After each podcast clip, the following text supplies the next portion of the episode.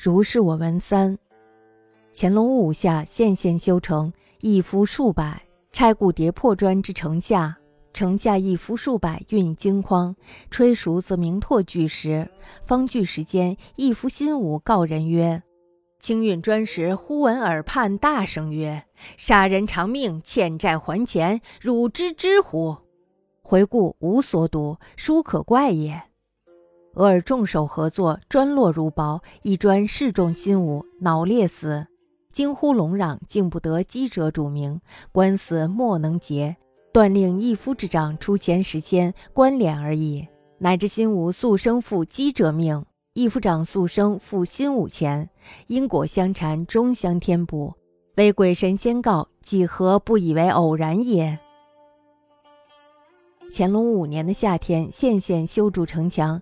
有几百名义夫拆下旧城墙垛口上的砖，扔到城墙下面。城墙下面呢，有几百名义夫在用金条编的筐把这些破砖运走。饭做好了的时候呢，就敲木梆子招呼大家聚拢来吃饭。吃饭的时候呢，有一个叫新武的义夫，他就说了：“他说刚才呀运砖的时候，我忽然听到耳旁有人大喊说：‘杀人偿命，欠债还钱’，你知道吗？”我回头想看一看是谁在说话，但是却什么也没有看到。这件事儿可真是奇怪呀！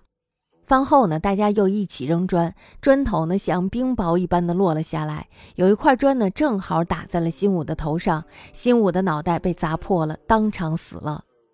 大家这时候就惊慌失措的叫喊着，吵吵嚷嚷，最终呢还是没有查出来到底是谁扔的砖。案子呢没有办法判断，县官呢只能判罚工头出十千钱给新武买一口棺材。人们这才知道，新武前生欠了打死他那个人的命，而工头呢则欠了新武的钱，因果相报，互相牵连，终于呢还是要偿还的。如果没有鬼神事先通告一声，人们会以为这是一个偶然的意外吧。